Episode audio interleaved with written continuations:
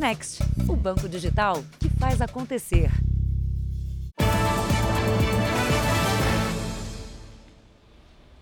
Boa noite. Boa noite. As joalherias se tornaram um dos alvos do momento para os criminosos brasileiros. E a explosão para o alto número de roubos é uma mudança de estratégia das quadrilhas. A reportagem é de Ari Peixoto.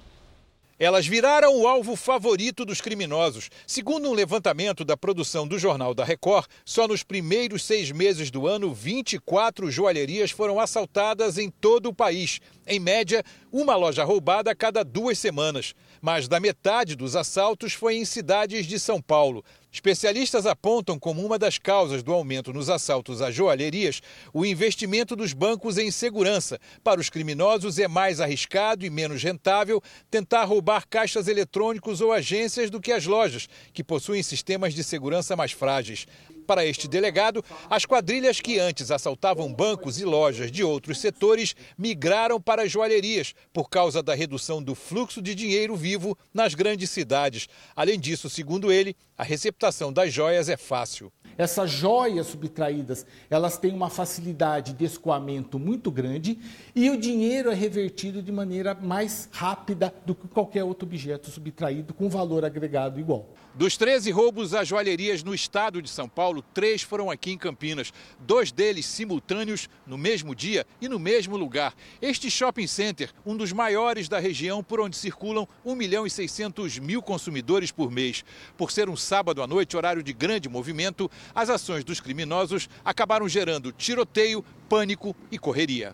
Imagens de câmeras de segurança mostram a funcionária de uma das joalherias abrindo as gavetas do cofre e colocando joias numa sacola. Um dos assaltantes aparece armado na porta. Esta mulher estava no shopping com o marido e o filho na hora do assalto. Ela conta o que viu no início da confusão pessoas começando a dar murro na porta da, da loja onde eu estava para entrar, pessoas se jogaram, pessoas desmaiando ali, sabe? Eu vi uma pessoa meio que desmaiando ali por causa do pânico. Mas foi no estacionamento, quando se preparava para sair, que ela realmente entrou em pânico. Foi nesse momento que eu ouvi quatro disparos bem próximo da gente. Meu medo era de uma bala perdida naquele momento, né? Porque você tá ali dentro do carro, você tá vulnerável. Foi bem chato, foi bem terrorizante para mim, porque eu nunca tinha presenciado um tiroteio. Durante os assaltos, um criminoso morreu e dois seguranças ficaram feridos. Na madrugada de domingo, três suspeitos foram presos em Paulínia e Atibaia, também no interior do estado. Criminosos também agiram com violência no Rio durante o roubo a uma joalheria dentro de um shopping de luxo na zona oeste da cidade, também em um sábado à noite. Clientes do shopping foram feitos reféns e um segurança da loja morreu baleado. O Jornal da Record teve acesso a novas imagens do assalto à joalheria que terminou com a morte de um segurança no Rio de Janeiro. As câmeras registraram o momento em que funcionários e seguranças são rendidos. Os criminosos estão armados e fazem ameaças. Eles atiraram nas vitrines para pegar os produtos expostos. Joias e relógios são colocados em bolsas e sacolas. O crime aconteceu em junho. Na fuga, os ladrões atiraram no segurança do shopping Jorge Luiz Antunes, de 49 anos. Ele não resistiu. A polícia já sabe que 12 homens estão envolvidos no assalto. Dois deles foram identificados são foragidos da Justiça do Pará. Até o momento, ninguém foi preso. Veja agora outros destaques do dia. CPI do MEC fica para depois das eleições. Produção industrial cresce pelo quarto mês seguido. Nova presidente da Caixa toma posse. Morre sétima vítima de atirador do 4 de julho. E na série especial, homem tenta matar mulher, foge da polícia por 30 anos e escapa da justiça.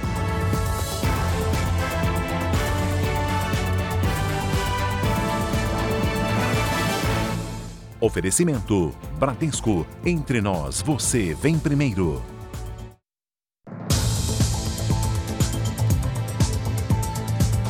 A polícia de São Paulo ouviu hoje um dos investigados num suposto esquema de lavagem de dinheiro envolvendo uma empresa de ônibus, o crime organizado e um vereador. O homem que prestou depoimento tem uma extensa ficha criminal e também pertenceu ao quadro de funcionários da empresa.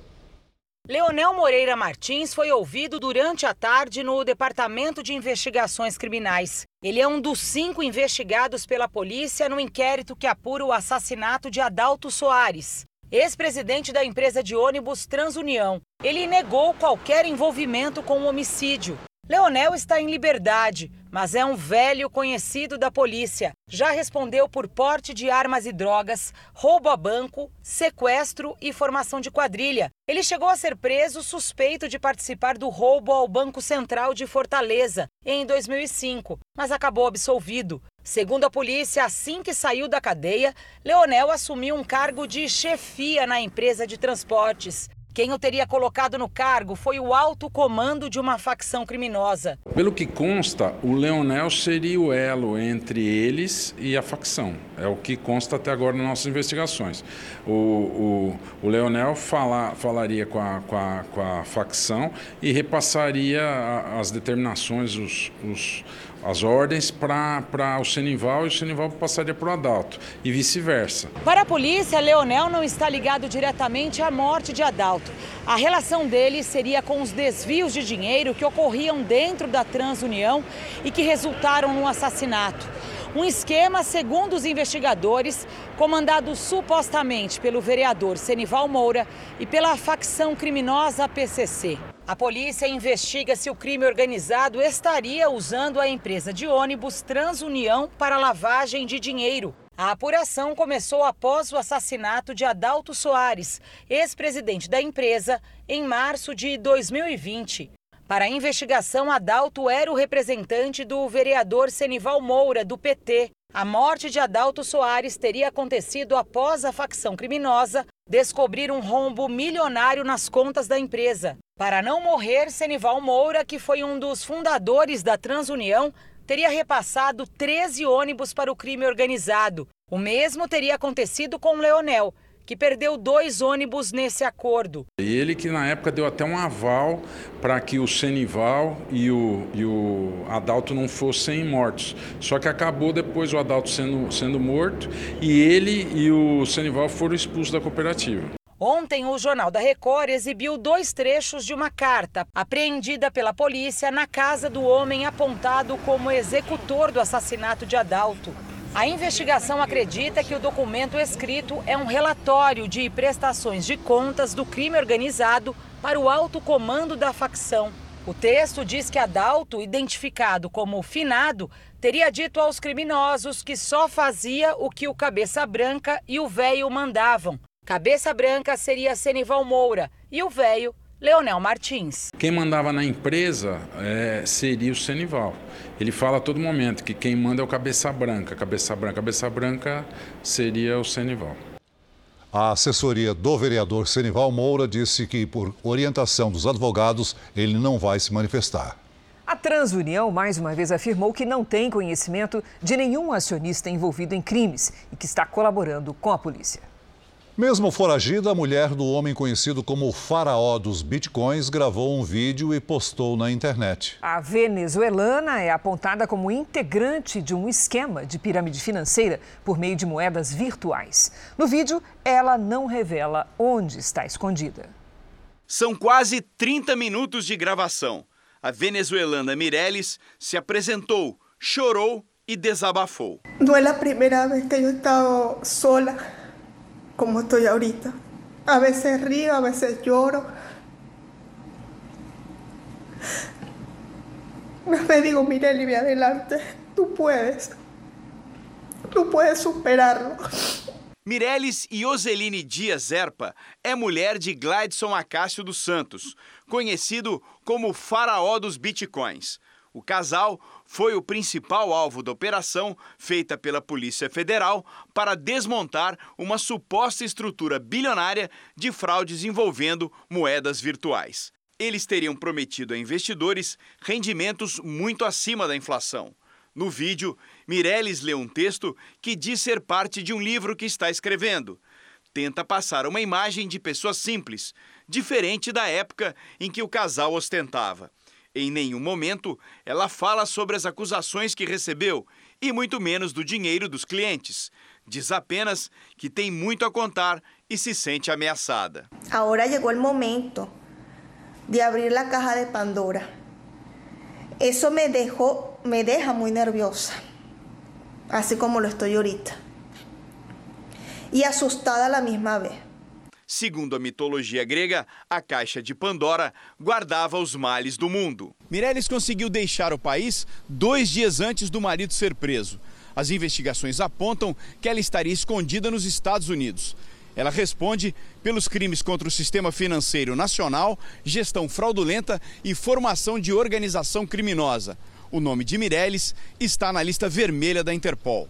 A Polícia Federal afirma que, pelas contas bancárias de uma das empresas do casal, foram movimentados quase 40 bilhões de reais em um ano.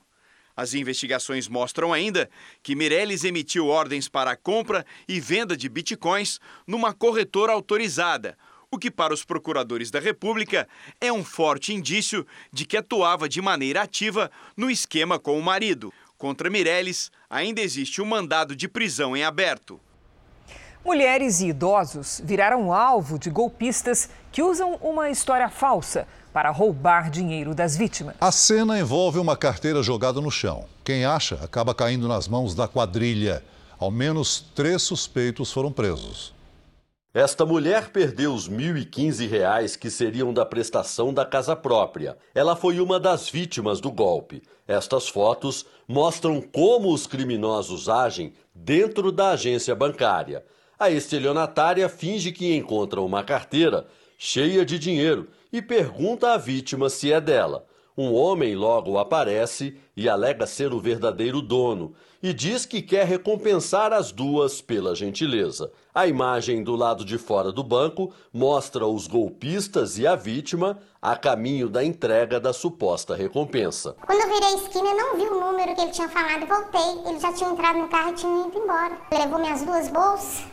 Ontem, três suspeitos de aplicar o mesmo golpe foram presos. Aqui, uma das estelionatárias também deixa cair uma carteira no chão de propósito. A vítima é a idosa que vem logo atrás. Aparentemente, seria um maço de dinheiro, mas só a primeira nota é verdadeira. O restante é papel. 38 idosos de Belo Horizonte já procuraram a delegacia para se queixar do mesmo golpe. A polícia agora investiga se essas pessoas também foram vítimas da quadrilha que foi presa. Segundo a Febraban, Federação Brasileira de Bancos, nos últimos três anos houve um aumento de 60% no número de tentativas de golpes financeiros contra idosos no país. Todo tipo de abordagem na agência é perigosa. Quem puder ir acompanhado de um sobrinho, de um filho, façam isso, né? Porque é um dia do mês que normalmente vai retirar ali um salário, dois salários, então acaba sendo uma vítima potencial para esse tipo de criminoso. Pelo quarto mês seguido, a produção industrial do país registrou crescimento, segundo o IBGE. O aumento em maio foi de 0,3%. No ano, ainda há queda acumulada de 2,6%. Uma outra pesquisa, também divulgada hoje, desta vez pela Confederação Nacional da Indústria, confirma o bom desempenho do setor e mostra que em maio houve um aumento no faturamento das empresas e na renda do trabalhador. Tem muito trabalho por aqui. A fábrica de máquinas para a indústria está com a agenda lotada para os próximos dois anos. Nós temos já aproximadamente 50% do faturamento total do grupo com mobilidade elétrica. Essa mobilidade elétrica está se expandindo não só na Europa, mas também na China e nos Estados Unidos. Estamos vendo já os primeiros indícios no Brasil. Eles estão contratando e qualificando o pessoal. Um levantamento da Confederação Nacional da Indústria, divulgado hoje, confirma esse bom momento pelo país. A atividade industrial cresceu em maio. Em comparação ao mês anterior, o faturamento do setor aumentou 1,8%. O rendimento médio do trabalhador também foi maior no mesmo período, 1,3%. A partir do momento que uma fábrica como essa, de grande porte, produz mais, outras crescem junto. São os fornecedores que, para atender a demanda, precisam produzir em maior escala e, com isso, a economia gira melhor. No curto prazo, a indústria deve continuar crescendo, ainda que moderadamente, até por conta da, da, recuperação do mercado de trabalho que a gente vê acontecendo, mais uma recuperação da renda que a gente vê percebendo nos últimos meses. Isso deve trazer algum um, algum estímulo para a produção industrial e, consequentemente, para a atividade industrial como um todo. É o caso do Maurício. Ele vende fixadores metálicos para a indústria, que não para de fazer novas encomendas. Junto com esse crescimento industrial, a gente, para ser bem humilde, a gente consegue, por ser também uma empresa pequena, né? A gente consegue falar pelo menos aí entre 18% e 20% com facilidade. As vendas de veículos novos tiveram queda de 4,81% em junho. Na comparação com o mês anterior, o emplacamento de carros também caiu 15% no primeiro semestre em relação ao mesmo período do ano passado. Mas o de motos subiu 23% no mesmo período. Os dados são da FenaBrave, associação que representa as concessionárias. A indústria automotiva tem sido afetada pela falta de abastecimento de peças e de componentes eletrônicos, principalmente os de origem chinesa. Veja a seguir: quadrilhas de roubo de carga agora também estão interessadas nas peças dos próprios caminhões. E na série especial, o homem que tentou matar a mulher é preso depois de três décadas, mas não vai a julgamento.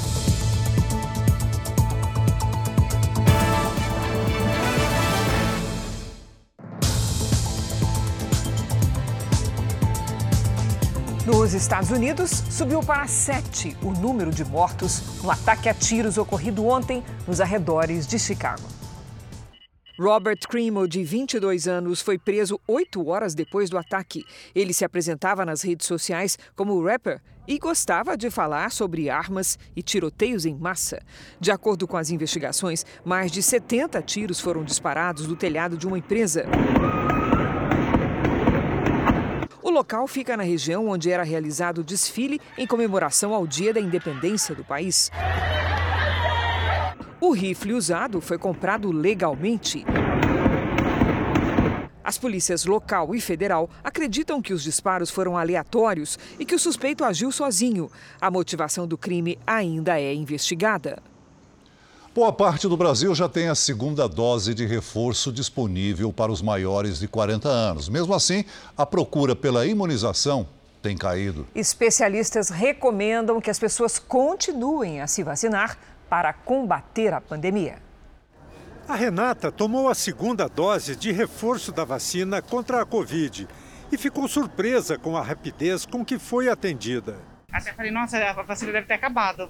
Me surpreendeu ter. O Rafael também aproveitou a baixa procura e completou o ciclo vacinal. Você estranhou que tem pouco movimento para tomar a vacina contra a Covid? Estranhei. Geralmente está cheio, né? Você acha que as pessoas estão relaxando um pouco? Ah, eu acho que sim.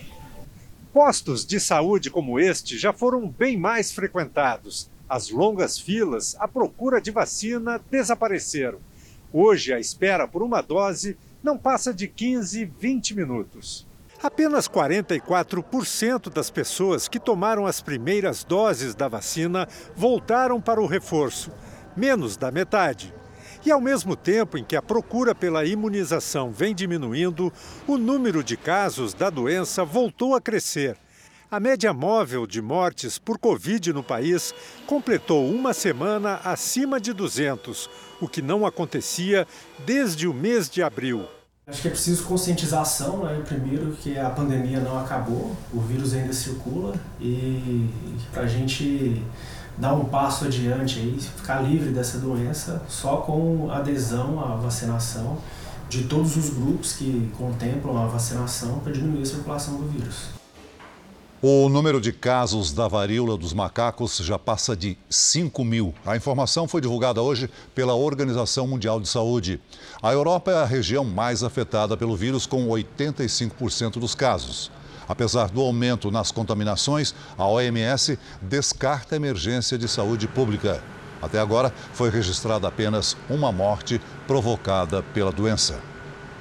Os 30 países da OTAN, a aliança militar que reúne os Estados Unidos e outras 29 nações, deram mais um passo para incluir a Suécia e a Finlândia no grupo. Os dois países passam a participar das reuniões da OTAN, mas ainda não estão protegidos pela cláusula de defesa mútua, segundo a qual todos os países da OTAN devem proteger qualquer um deles em caso de ataque militar. Para a adesão ser concluída, os parlamentos dos países membros precisam ratificar a inclusão, o que levará pelo menos um ano. Suécia e Finlândia são países próximos da Rússia que decidiram se unir à aliança militar depois da invasão da Ucrânia. Veja a seguir, na nossa série especial, o caso do homem que foi preso 30 anos depois de tentar matar a mulher e não foi a julgamento.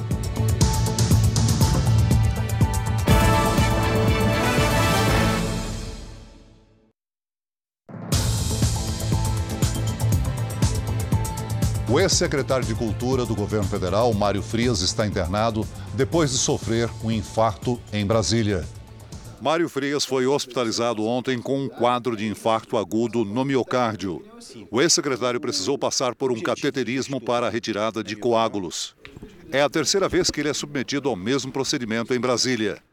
Em janeiro e maio do ano passado, ele também fez cateterismo após um princípio de infarto. Mário Frias tem 50 anos e está na UTI de um hospital particular. Não há previsão de alta.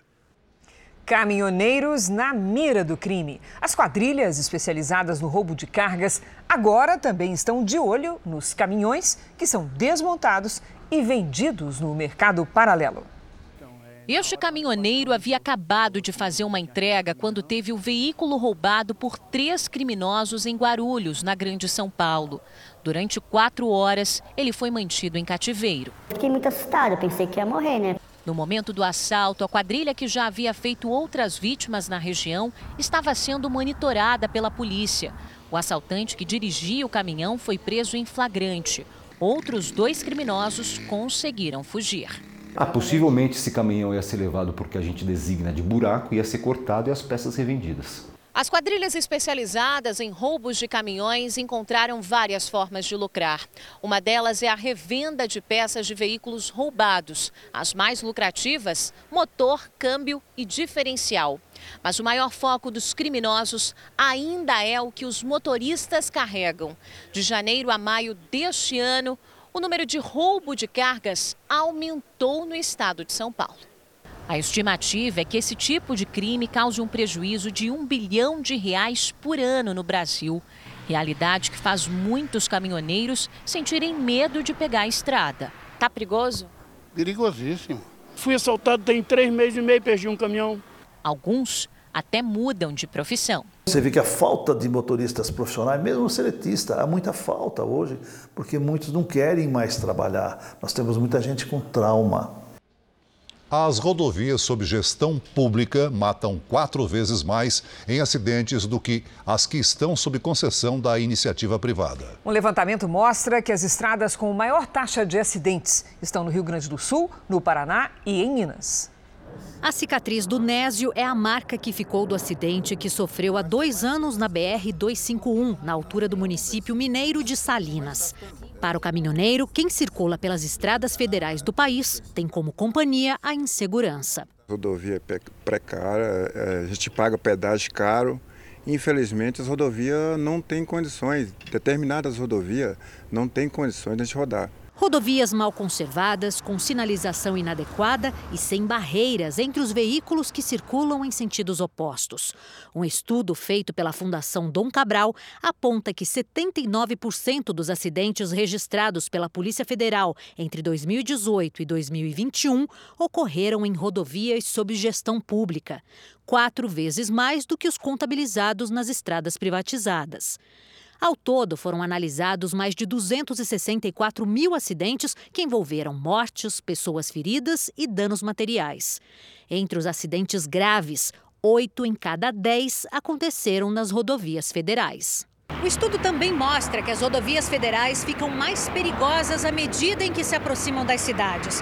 Nesses trechos, os acidentes costumam ser ainda mais graves porque muitas vezes envolvem ciclistas ou pedestres que acessam as pistas pelas laterais, onde normalmente não há bloqueios.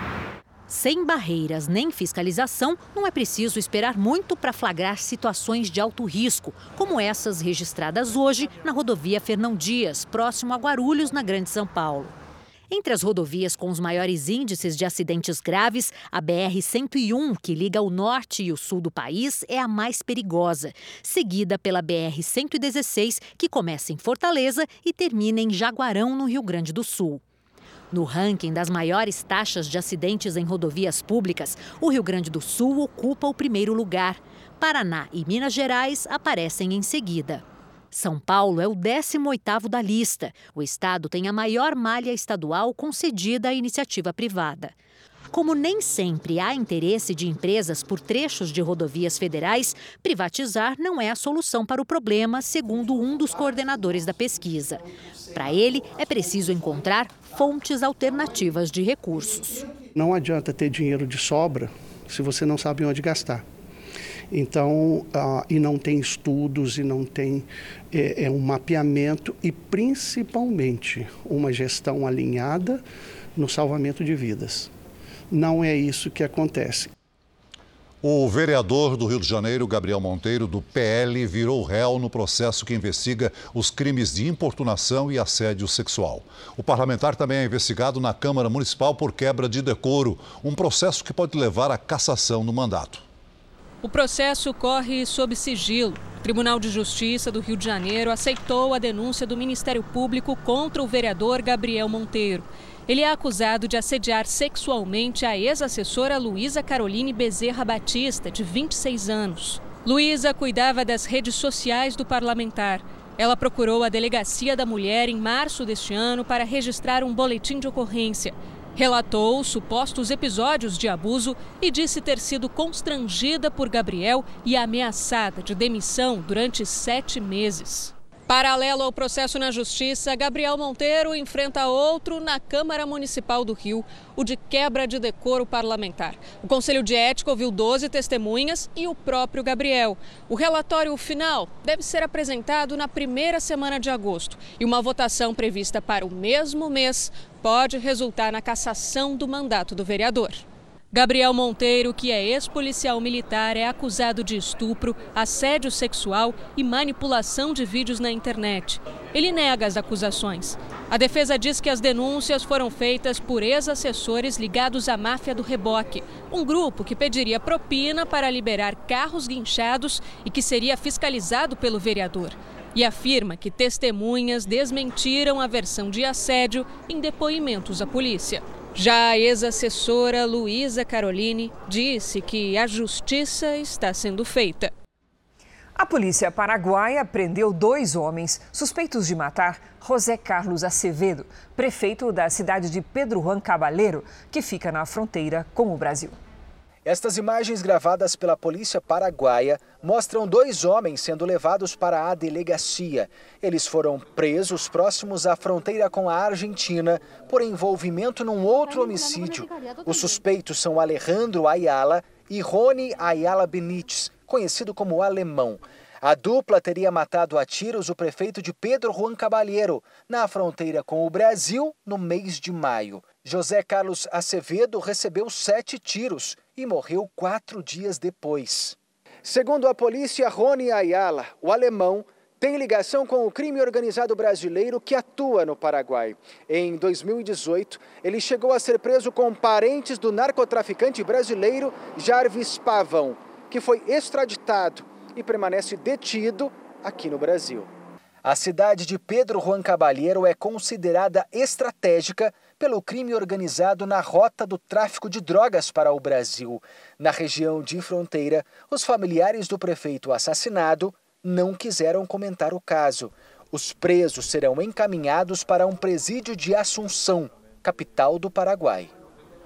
Na última semana, dois incêndios assustaram moradores de Salvador. Em um deles, o fogo começou num celular que estava sendo carregado. E o pior, Celso, é que este tipo de acidente está em alta.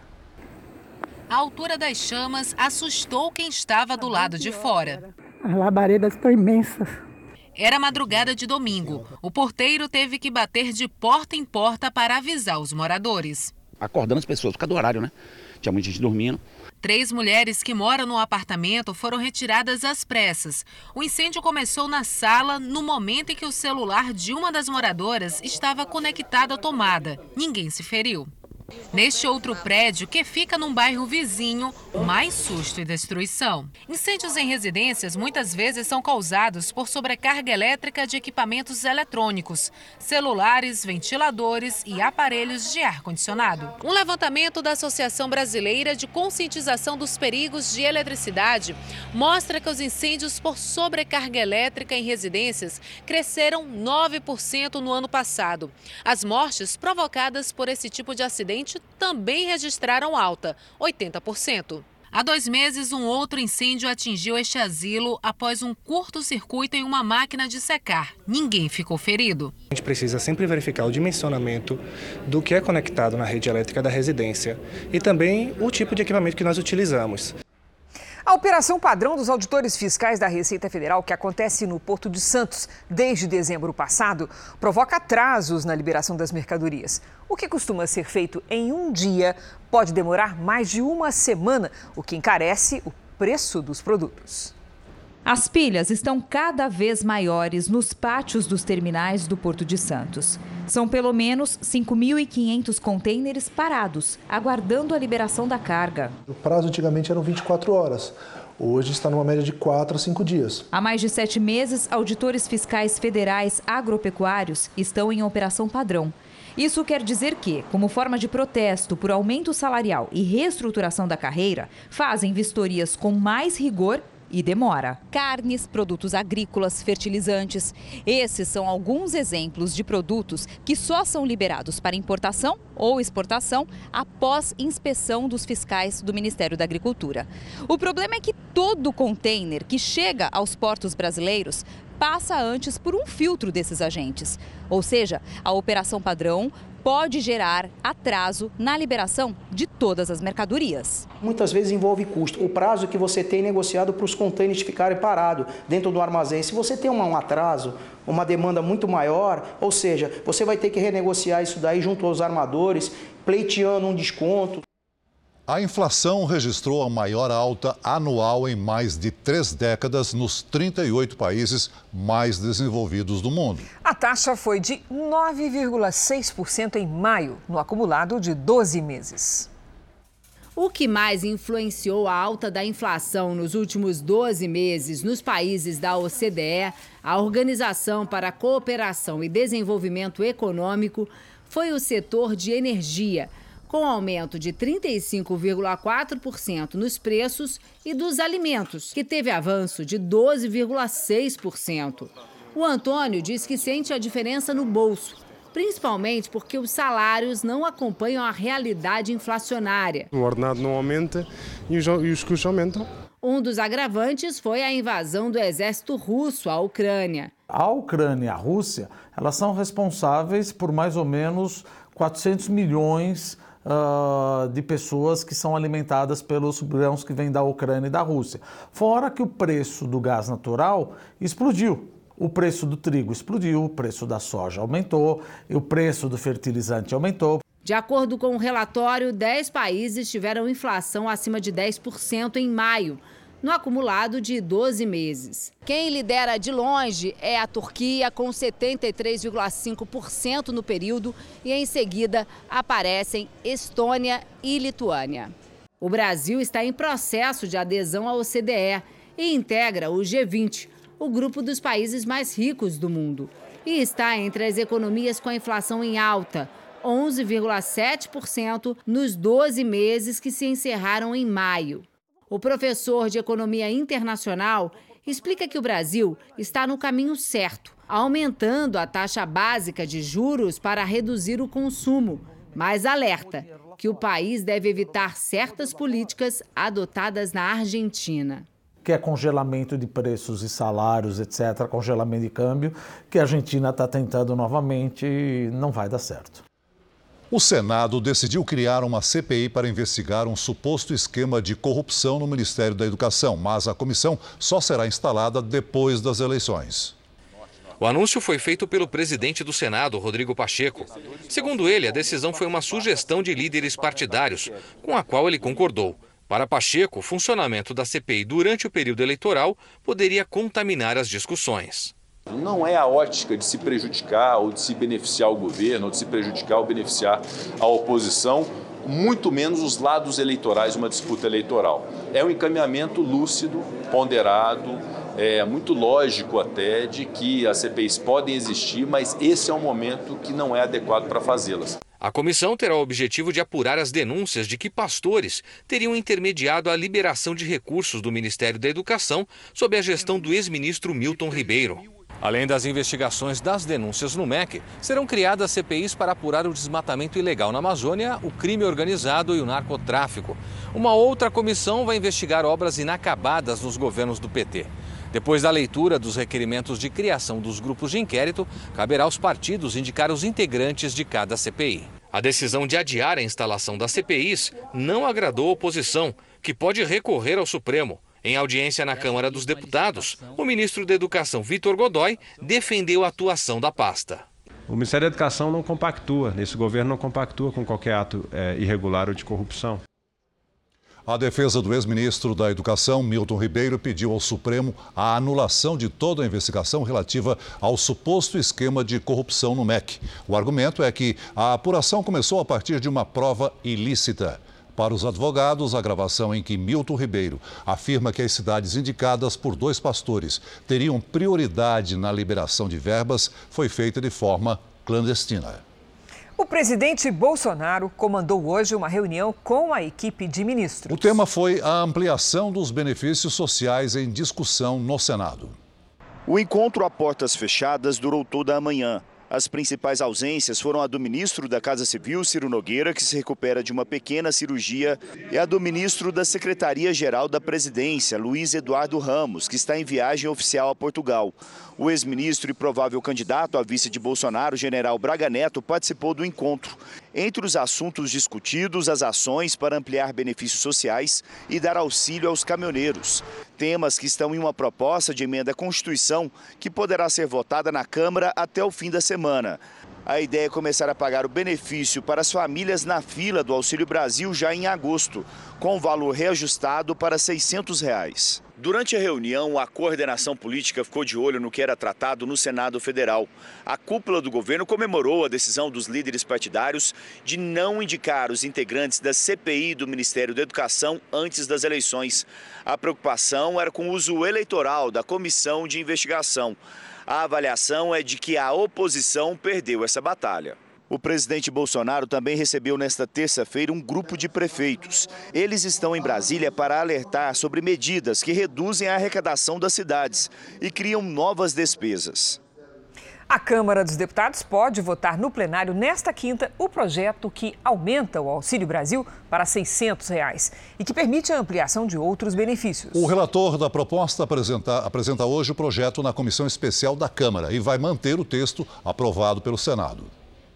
O objetivo do deputado Danilo Forte é acelerar a votação do pacote. O relator desistiu de criar um benefício a motoristas de aplicativos e de retirar da proposta o estado de emergência. Diante da impossibilidade de atender essas demandas, o, o, vai ser mantido o mesmo parâmetro fiscal que foi aprovado no Senado. Eu acho que nós temos a obrigação e o dever né, de contribuir para minimizar o sofrimento dessas famílias brasileiras. A proposta aumenta o Auxílio Brasil de R$ 400 para 600 reais por mês e também zera a fila do benefício, incluindo 1 milhão e 600 mil famílias carentes no programa. Vai ser criado um auxílio aos caminhoneiros no valor de mil reais por mês. Os taxistas também vão ser beneficiados, mas ainda não há um valor fechado. Para pagar estes dois benefícios, vai ser declarado estado de emergência. O Vale Gás foi ampliado para 120 reais a cada dois meses. E os estados também vão ser compensados pelas passagens gratuitas a idosos no transporte público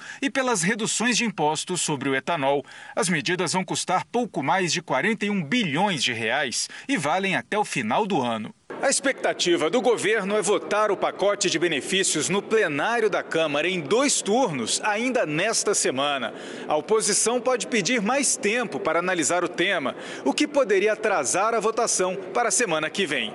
Se houver alguma mudança no texto, a proposta que altera a Constituição precisa ser analisada de novo pelos senadores, antes de ser promulgada, ou seja, para começar a valer.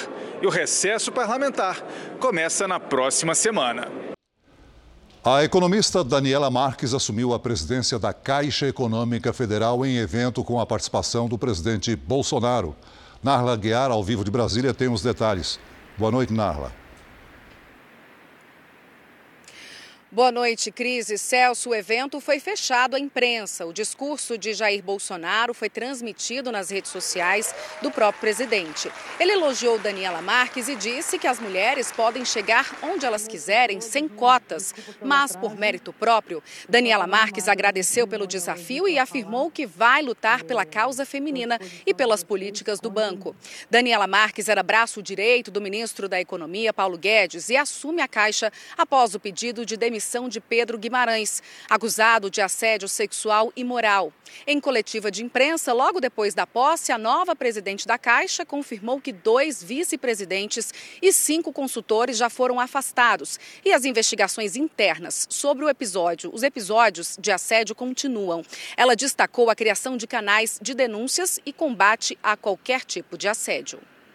Vai ser um canal de diálogo aberto exclusivamente para mulheres nos próximos 30 dias, diretamente comigo, aonde todas as mulheres, todas as empregadas da Caixa, são 35 mil mulheres, poderão, serão acolhidas, ouvidas e protegidas para que eu entenda um pouco e me aprofunde ah, em cima dos indícios que estão sendo relatados. Passa de 73 mil o número de pessoas desalojadas e desabrigadas pelas chuvas que atingem três estados do Nordeste. Em Pernambuco, 42 municípios foram afetados. 38 estão em situação de emergência. O governo não divulgou oficialmente o número de mortes, mas hoje, na cidade de Jaqueira, foi encontrado o corpo do funcionário público de 20 anos. Ele tinha desaparecido no Rio depois de levar um choque elétrico. Ainda há outra pessoa desaparecida. Em Alagoas, ao menos 56 cidades decretaram situação de emergência. As chuvas já causaram seis mortes e um desaparecido. Em Maceió, os alunos da rede municipal não puderam retornar às aulas porque as escolas estão sendo usadas como abrigos. Mais de 15 mil cestas básicas foram entregues às famílias atingidas. No Rio Grande do Norte, a Defesa Civil de Natal interditou 22 casas. A Prefeitura também montou abrigos em escolas para atender os desabrigados. Vamos com a previsão do tempo? Enquanto a região Nordeste enfrenta os transtornos causados pelos temporais, cidades do Centro-Oeste e Sudeste sofrem com a baixa umidade do ar. Nesta terça, Coxim, em Mato Grosso do Sul, registrou 11% de umidade, o que é estado de emergência. Hora de conversar com a Lidiane Sayuri. Boa noite, Lid para variar extremos né, no território nacional. Perspectiva de melhora na qualidade do ar nessa região? Mais ou menos, viu, Cris? Boa noite para você, para o Celso, para quem nos acompanha. Olha, até a próxima semana tem previsão de chuva sobre Paraná, Mato Grosso do Sul e São Paulo. Agora, para aliviar a situação de forma geral, só no fim do inverno, ou seja, em setembro. As imagens de satélite mostram poucas nuvens de chuva sobre o país. Nesta quarta-feira, durante a tarde, estados do centro do país podem registrar índices de umidade entre 20% e 30%. Estado de atenção. No sul, uma frente fria forma nuvens de temporais sobre o Rio Grande do Sul.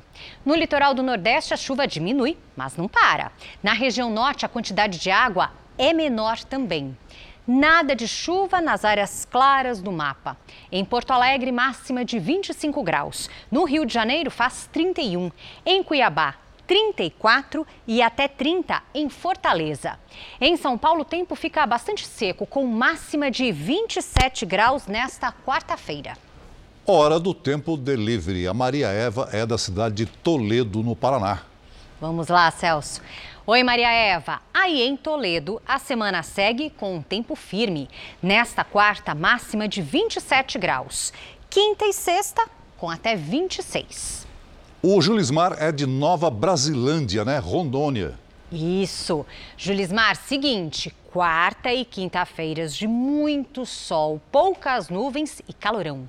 Mínima de 22, 21 graus e máxima de 35. Aí na sexta-feira, olha só, faz até 36. Participe do Tempo Delivery pelas redes sociais, envie uma mensagem com a hashtag você no JR. Celso, Cris. Obrigada, Lid. Até amanhã, Lid. Na Itália, o governo decretou situação de emergência por causa da seca que atinge o norte do país. Com a decretação de estado de emergência, as autoridades querem garantir que as pessoas afetadas recebam ajuda. Um fundo de mais de 200 milhões de reais também foi criado. A Itália enfrenta uma onda de calor e falta de chuvas, o que, segundo especialistas, está acontecendo fora de época. No Vale do Pó, o clima extremo afeta 30% da produção agrícola, na maior seca dos últimos 70 anos na região. Em Sydney, na Austrália, milhares de pessoas tiveram que abandonar as casas, as casas por causa das enchentes. Mais de 50 mil moradores estão em abrigos. Bombeiros também resgataram animais em fazendas da região. A força da água foi tão grande que rompeu barragens e provocou deslizamentos de terra. A costa leste do país tem sofrido com as frequentes inundações. Ao menos 20 pessoas morreram. Nessa semana, você vem acompanhando o Jornal da Record. Tem mostrado a história de crimes que prescreveram, que deixaram de ser punidos apenas porque o tempo passou. Você vai ver agora o caso de um homem acusado de tentar matar a ex-mulher. Ele fugiu da polícia por mais de 30 anos.